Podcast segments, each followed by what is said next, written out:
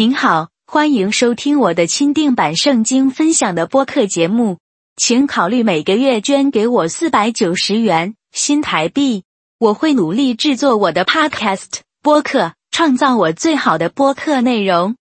作为我的感激之情，您的电子邮件附件内还会收到我向您发送我每月更新的 PDF 文件格式的独特且专用的 A 四尺寸的电子书。以报答您的每月捐赠，请查看每个播客 （podcast） 节目中的描述的信息。谢谢你，祝你有美好的一天。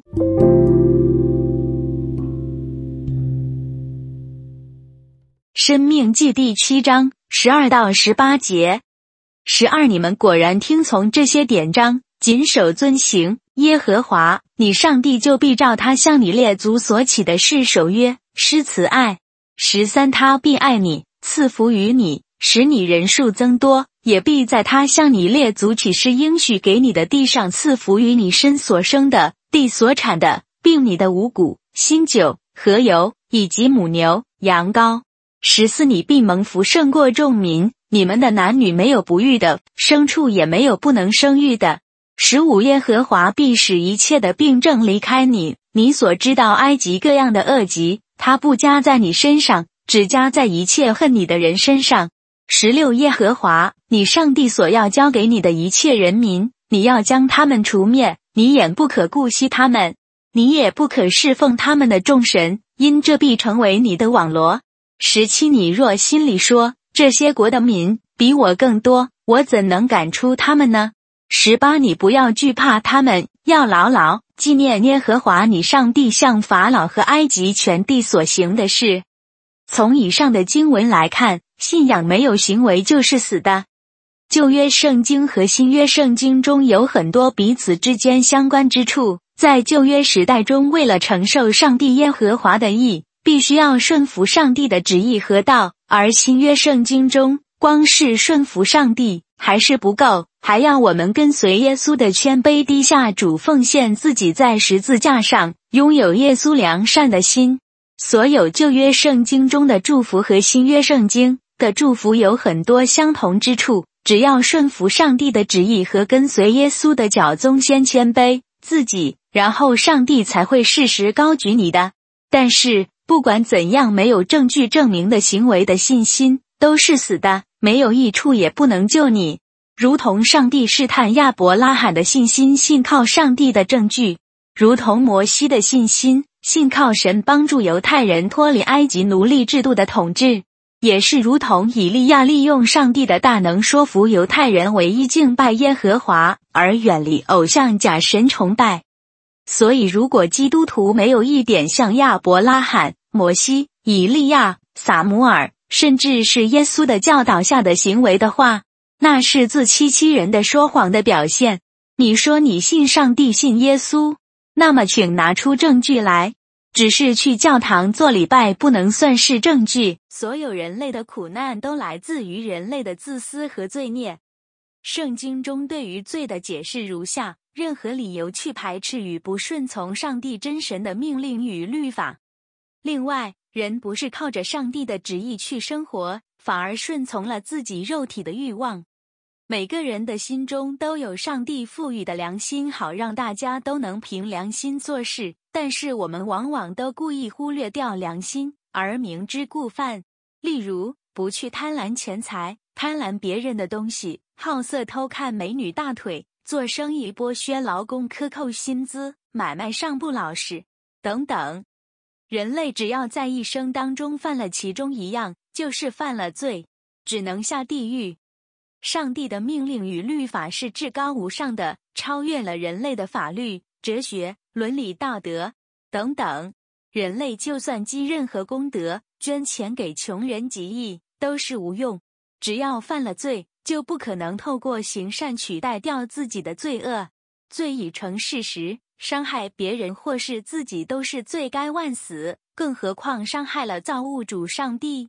好在上帝慈悲为怀，可怜人类的软弱，愿意透过圣子耶稣基督三位一体真神的第二位降生成人的十字架上的宝血救赎全体人类。只要你深信自己是个无药可救的罪人，只能透过耶稣救你，并且相信耶稣是来自天国的圣子，接受救赎、悔改、重生，就能获得解救、脱离地狱的惩罚。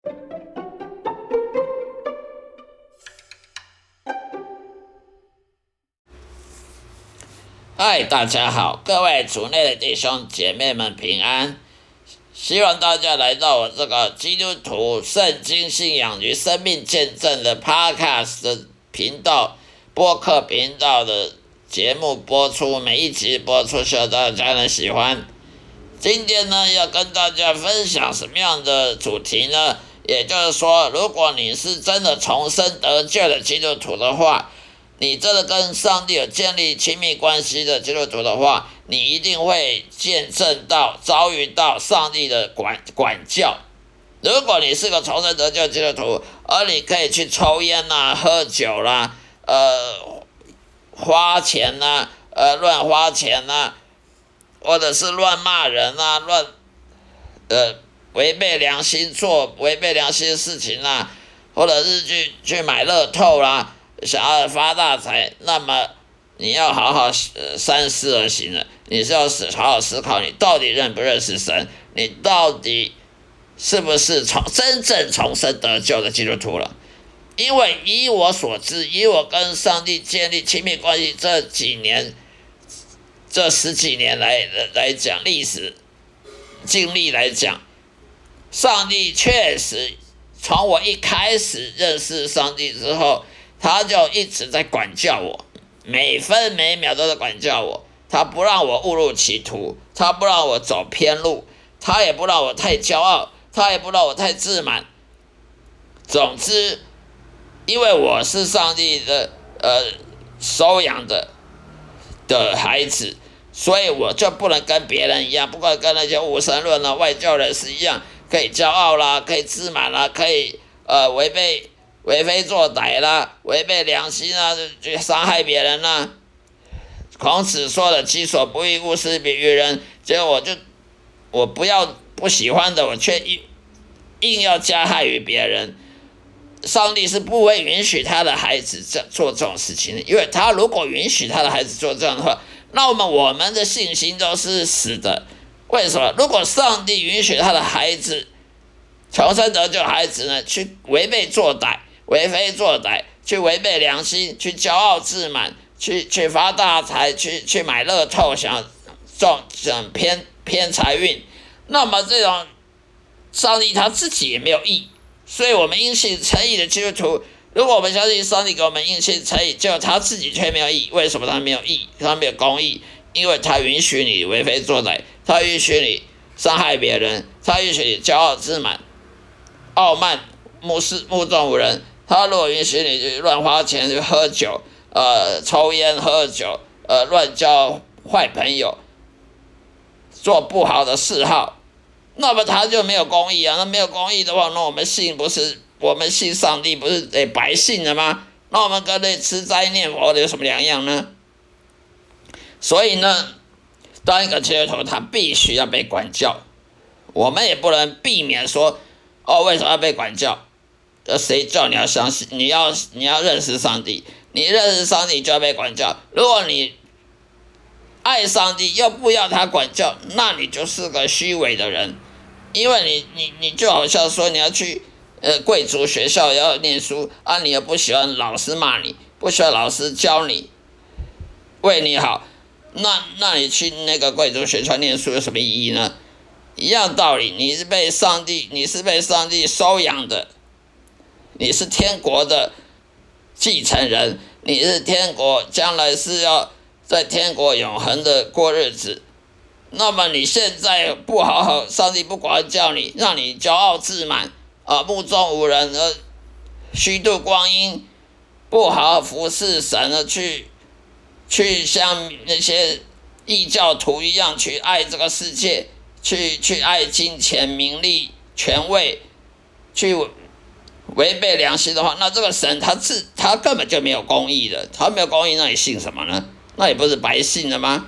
那你还不如跟外教人那无神论一样，就不要信，什什么做的最好了。以我个人经历，上帝好好几次管教我，而且是很用力的管教我，比那个什么名师啊、补习班、南洋街、南洋街补习班那些老师啊惩罚学生还要严厉。举例说明好了，好几次我从家里出出发到我家附近一公里内的图书馆去借书、去看书，回来呢都是每次都来回都是走路去的，每次都走路去走路回来。有有一次呢，有好几次呢，我因为懒惰、贪图方便，我就坐公车在图书馆附近坐公车，呃，回来。然后有几次呢是坐公车去，坐公车回来；有好几次去走路的，回来用坐公车了，好几次都没被神管教。突然有一天，我去回来，就坐公车回来，就碰到我，碰到我的我的家人，碰到我的父母亲，父母亲就说：“你为什么坐公车这么近一公里，你要坐公车？”结果又碰到我的。我的哥哥姐姐被我哥哥姐姐说：“你怎么这个人一公里这么懒惰，不不运不运动？”我那时候就觉得很生气，上帝，你为什么让我丢人现眼？你为什么让我在家人面前丢人现眼？你为什么让我在我的哥哥姐姐面前丢人现眼？在我的侄子面前丢人现眼？在我姐姐的小孩面前丢人现眼？后来我才发现，上帝他故意让你丢人现眼，他故意让你没面子。其实他不是害你，他不是跟你作对，是要他要把你的行为改正过来。他如果不让你丢丢人现眼的话，你怎么会改正呢？如果他让你继续骄傲下去，继续傲慢下去，继续呃懒惰，呃一公里不走路。要坐公车的，坐公车不用没两站就到了，那上帝他变成是是这个目视而不见，他变成是故意视而不见，故意遮一只眼闭一只眼，让我继续这样子乱七八糟，继续呃懒惰下去，那这样子他就不是爱我的上帝了。所以有时候我们基督徒呢，在日常生活中，有时候我们会埋怨上帝，抱怨上帝，说为什么他让我们没面子，在日常生活中碰到挫折。其实这时候我们就好好反想、反思，是不是因为你我们太骄傲了？是不是我们错做错了决定，做错事情，一直往往一直反复的没有去改正？上帝这时候就是让你没面子，好让你知道。上帝是在管教你，而他的管教你的时候，你就要认错。所以呢，呃，刚开始我不知道那是上帝在管教我，所以我就很讨厌上帝。我就说你为什么让我在我家人面前没面子、丢脸？我就抱怨上帝，骂上帝。后来我就发现，原来那是上帝管教我，于是我就下跪跟上帝认错、认罪、祷告。后来我发现认罪祷告完，我的心就感觉快乐起来了。所以我们要知道，上帝要是管教你的时候，不要觉得说哦，上帝为什么对我这么坏？其实你只要认罪祷告完，你就会发现那个平安喜乐又跑回来了。你就发现你上帝虽然管教你很严厉，但是你一旦认清这个事实是上帝的管教你的时候，你就发现上帝用更大的爱来抚平你的你的伤口，所以呢，你就平安喜乐，就觉得呃跟上帝和好了。本来是跟上帝不和好，现在和好了，那种喜乐呢是超越你之前的没面子，超越你之前那种感觉是被被贬义的感觉，这个是超越好几倍的。所以这是我亲身的经历。跟大家分享，上帝一定管教基督徒，上帝他绝对不会让基督徒抽烟喝酒，为什么呢？因为那伤害身体。基督徒不能找借口说，呃，抽烟喝酒是勉强可以接受，其实不能勉强接受，因为如果你的父亲，如果上帝是你的天父，他让你抽烟喝酒，他让你伤害身体，那么这种父亲根本就是比人间父亲还要糟。那么我们信仰就是白信的，我们信的耶稣也是得白信的，因为他的父亲，我们的天父，如果让你抽烟喝酒。那么，那这种天赋跟人间没什么两样。你有看过槟榔摊的，槟榔摊的的的老板，他在抽烟喝酒，他的女儿在旁边也抽烟喝酒。我曾经就看过，啊，有有其父必有其子。那天赋如果跟人间父亲一样，那我们还信什么？我们还需要相信他吗？我们还相信他是公益的吗？我们还相信他真的有爱吗？所以呢，当基督徒一定会被上帝管教。如果你没有被上帝管教的话，那么你就好好反省，是不是你真的有重生得救，还是你以为你有重生得救了？只不过你去教堂受洗，你就认为你有重生得救了。你要好好考虑一下，是不是反省一下自己。思考一下自己的信仰到底有没有确实的呃做到圣经上面所规定的信仰呃重生得救的要件，否则你没有被管教，上帝管教的话，上帝不认识你，那是很危险的事情，对你的灵魂是很危险的事情的。因为一个人没有重生得救的话，就算他活着，活着还没有。一个活在的世界有重生得救跟没重生得救看不出来啊！你看外面那个呃诈骗集团开玛莎拉蒂的，开法拉利的，他没有重生得救，他骗人家几十万几百万，他还不是活得好好的，他还不是吃吃香喝辣。虽然活活在这世界上时候还看不出来一个人有有重生得救跟没重生有什么差别，但是差别可就在他。死后的事啊，因为人死后就不能改正了。你活的时候你做错，你还可以改正。你还一个人在做什么天大呃罪孽，做最最大的错，都可以有机会改正。但是一个死了，他就没机会了。也就是说，一个活着不认识耶稣，不认识神，他死了，他就只有下地狱，他没有办法说哦，我悔改，我错了，我应该要认识神，没机会了。所以说，我们不能说那那诈骗集团开玛莎拉蒂、开法拉利哇，好好享受。你怎么知道他跟地狱只有一公分距离呢？所以我们一定基督徒要被管教，绝对不能喝抽烟喝酒。你不能找借口说，呃，抽烟牧师也没有说抽烟喝酒不行啊。坏习惯，这是坏习惯而已吗？伤害身体，而且喝酒。抽烟它是会上瘾的，不管你喝什么酒、抽什么烟，都是会让人上瘾。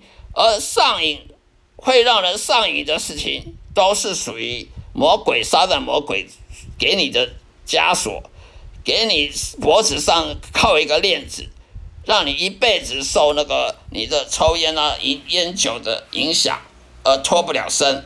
所以这绝对不是小事一桩，这是非常大事。任何任何事情都会上瘾，呃，买乐透也是一样。上圣经上说，我们要用脑力来换取金钱，不能用用用赌博的，用什么用运气啊，呃，去去乐透去赚钱。这样子赚，就算你中了乐透，这个钱会不会留久？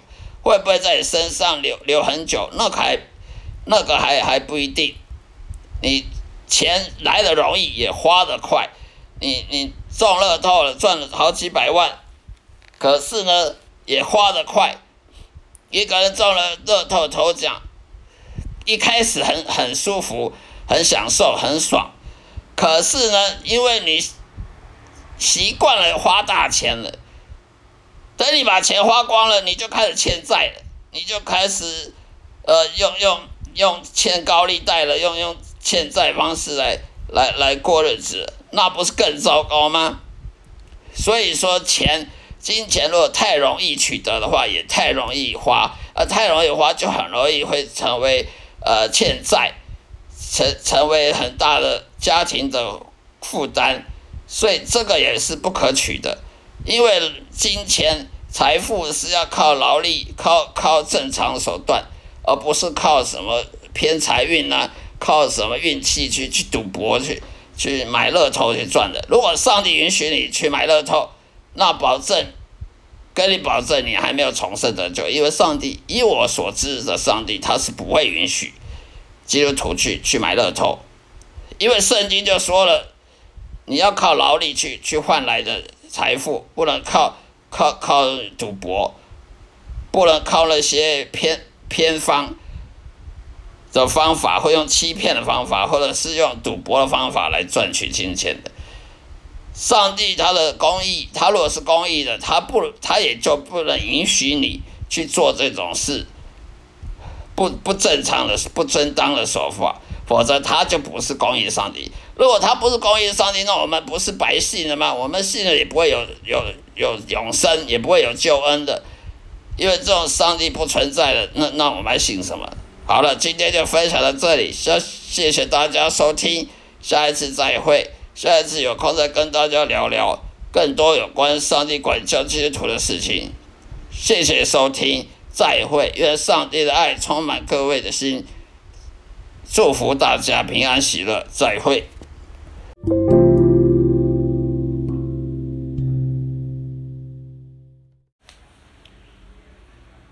嗨，大家好，各位主内弟兄姐妹们平安。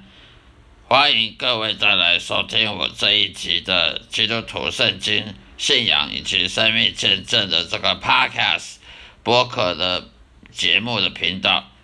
今天要跟大家分享的内容就是说，撒旦魔鬼以及邪灵呢，也就是我们基督徒的敌人。我们大家都知道，我们基督徒有敌人，不只是。属肉肉体的敌人，属世的敌人，跟属灵的敌人。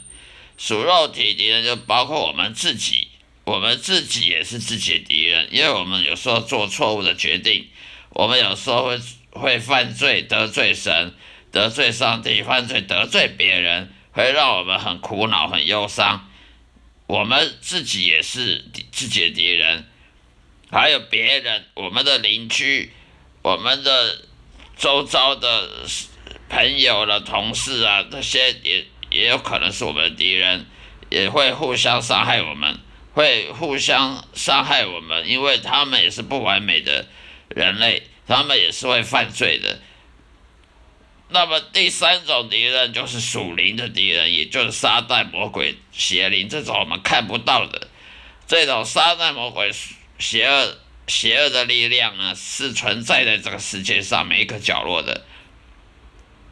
如果你怀疑说这世界上有撒旦魔鬼跟邪灵的话，那你去看看这每天的新闻报纸啊，凶杀命案呐，打打杀杀，那个什么家庭纠纷呐，离婚呐，夫妻离婚呐，小孩子呃抢夺小孩子抢夺继承权呐，抢夺财产呐，家人互相。告来告去，为了财产，为了钱呐，告来告去啊，闹不和啊，还有什么投资失败了，什么自杀了，跳楼了，什么轻生的，哦，还有什么什么财务危机什么的，还离婚呐，还有这个婚姻失败，家庭不和，呃，小孩子呃不孝啊，这些。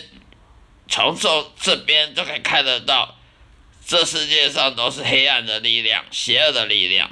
如果你怀疑邪恶的力量存在的话，你不用，呃，不用别的证据，你就看每天新闻报纸头条就好了。看报纸、杂志啊、新闻、电视媒体，就可以知道这世界上是充满邪恶的，包括政党斗争啊、政治蓝绿斗争啊，为了。为了要谁要了了争取最多的利益，政党的利益，为了争取他的县市首长或者总统的呃的当当选，而去抹黑啊，去互相攻击啊，抹黑，或或者是去去找别人的疮疤，找别人的可以可以攻击的手目标啊。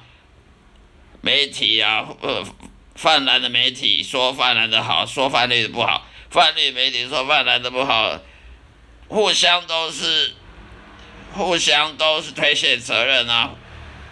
政治本来就是罪人的治行政之事。什么叫政治？政治就是罪人，他行政管理、管理人民、管理呃各方面阶层的人的的事物。所以，我们基督徒也有属也有敌人，属肉体的敌人，包括我们自己，还有包括我们的邻居、我们的家人、朋友、同事，还有属世的世界的，这世界也是我们敌人。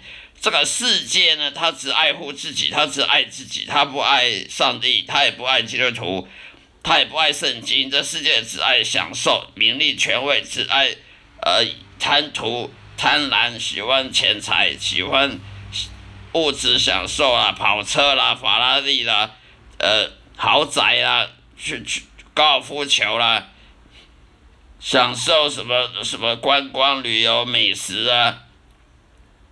这个世界呢，它是我们基督徒的敌人，因为我们基督徒呢是不能爱这个世界的。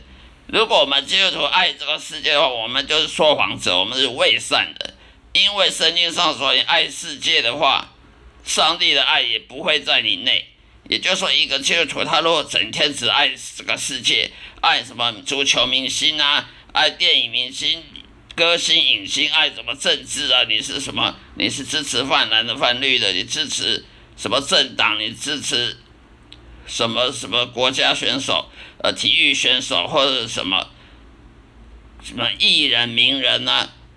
你就是爱这个世界。你爱这个世界，你就不可能爱上帝。人要么他爱上帝，要么他爱这个世界，他没有第三种选择。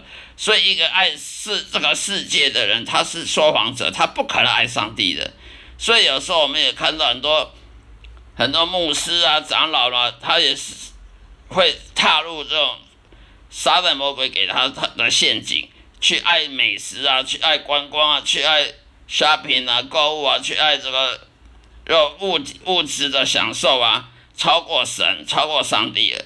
因为你爱这个世界，爱享受。爱眼睛、耳朵、眼、耳、口、鼻所带来的享受，五官的享受；爱这个世界给你的各种的什么新科技啊、新的发明科技所带来的便利性跟享受，那你就就是爱这个世界。基督徒爱这个世界的话，那我跟大家保证，上帝的爱绝不在你内。所以不要常常很多教会常常说上帝爱你，我我常常要说。请我们分反省自己，真的上帝爱你吗？如果你爱这个世界超过上帝，那么上帝的爱也不在你内，因为圣经讲过的，爱上爱这个世界的贪婪金钱的，上帝是的的爱不会在他内的，所以上帝的爱不在你内，上帝也就不会祝福你了。上帝只会祝福那个爱上帝、超越这个世界的人。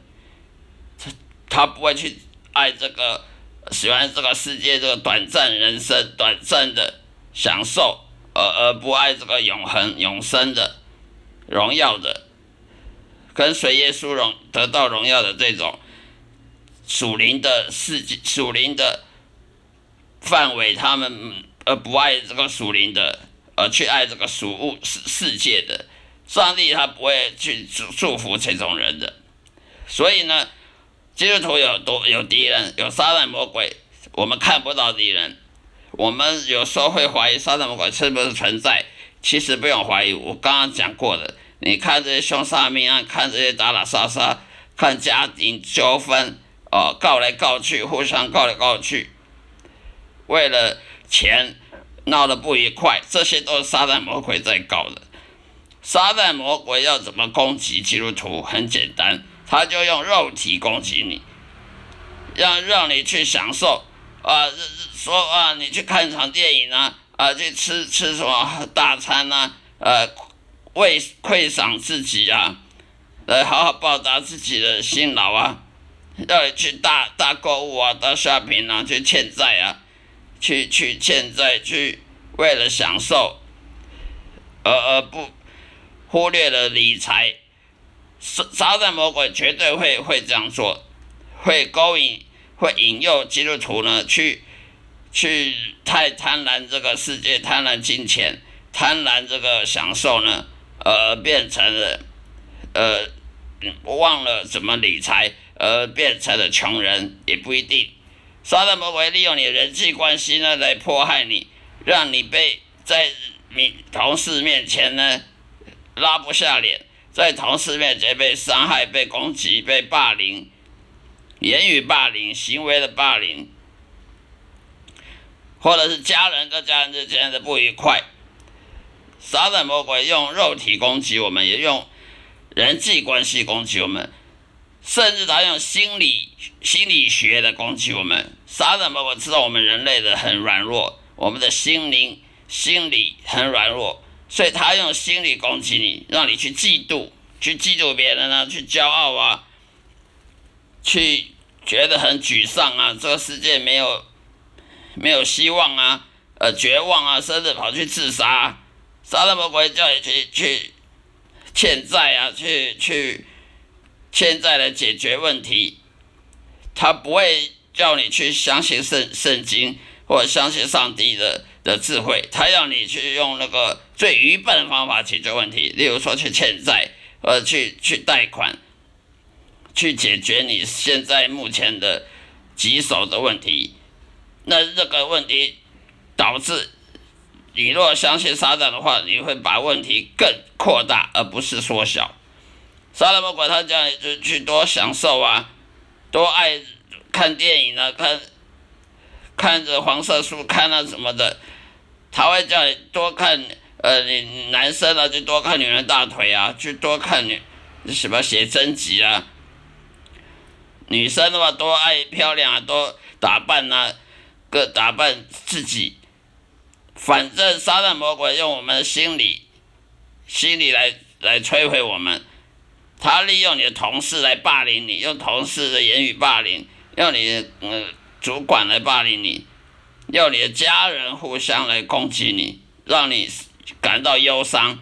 一个基督徒如果一天到晚碰到去到哪里都碰到钉子，去到哪里人际关系都处不好，都是碰到霸凌事件或者是。是心理上面的创伤，创伤症候群。那么这基督徒他是不可能有平安喜乐的。这个基督徒他在这世界上是活得很痛苦的。杀人魔鬼他达到这个目的了，他让你很忧伤，他让你很忧愁，他让你觉得在这世界上很孤独、很寂寞、很沮丧、很绝望，没有希望。上帝好像也不爱你，那你怎么办呢？跑到顶楼去跳楼好了，不要怀疑。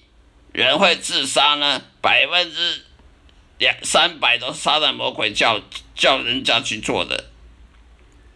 不要怀疑，人会去杀人，会去会去杀人，也是杀人魔鬼在你心中叫你去杀人的。因为杀人魔鬼他先叫你去恨，你这个人对你做不好，恨他，你这个人把他把他杀了。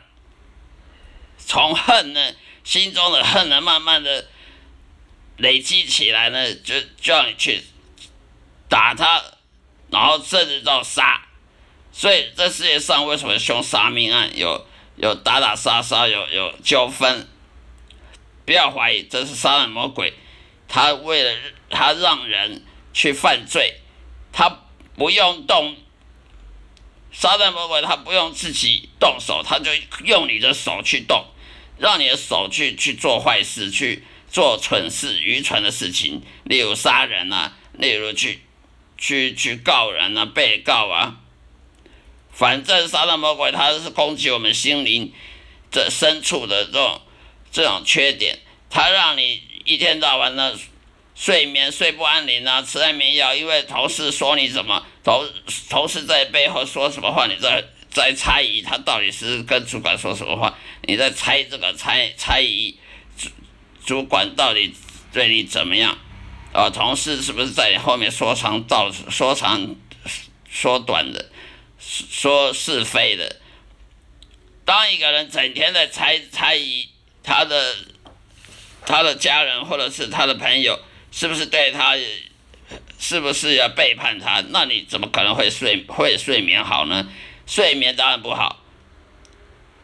睡眠不好呢，就吃安眠药。吃安眠药的日子是很痛苦的。吃安眠药它是有很多副作用，所以吃安眠药它不会解决你睡眠问题的，因为你问题是你心理。杀人魔我利用你的心理来让你生活很痛苦，因为他利用你的同事、朋友、人际关系、邻居，你邻居跟你早上跟你吵一吵吵架，然后你就一天到晚在想想想，为什么我被人家骂？为什么我会那么那么悲哀？被人家骂，被人家看眼中钉，然后你一直想想想了一个月不够，想两一两个月、三个月，想了一年，甚至想了一辈子都有可能。所以不要怀疑，如果人的整天忧伤，有有有这个忧忧郁症的倾向的，不要怀疑，那是杀人魔鬼在干的。杀人魔鬼他一直给你。温习你之前被人家伤害啊，你之前跟人家纠纷，他一直帮你复习，让你永远忘不了，忘不了就忘不了，然后你就想不开啊，就自杀了，呃，想不开，呃，整天的心里这个结打不开，那你这一生就毁了，你这一生有平安喜乐吗？你这一生会有快乐吗？你严重的到去去自杀啊？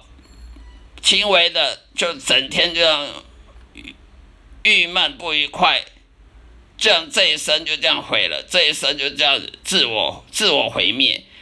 杀人魔鬼会想办法让你自我毁灭，就是给你心情不好，让你整天心情不好。所以，我们当基督徒要看清楚这是杀人魔鬼的轨迹。只要我们看清楚杀人魔鬼轨迹呢，我们就知道什么办法去抵挡魔鬼。否则我们不知道怎么抵挡魔鬼，还以为说是什么呃吃药啊，要要吃药来解决，药物是不能解决的，我保证药物是不能解决的，心灵方面的东西就只能用心灵方面去解决，物质药物是不能解决的。好了，今天说到这里，谢谢大家收听，下一次再会，愿上帝的爱祝福各位，再会。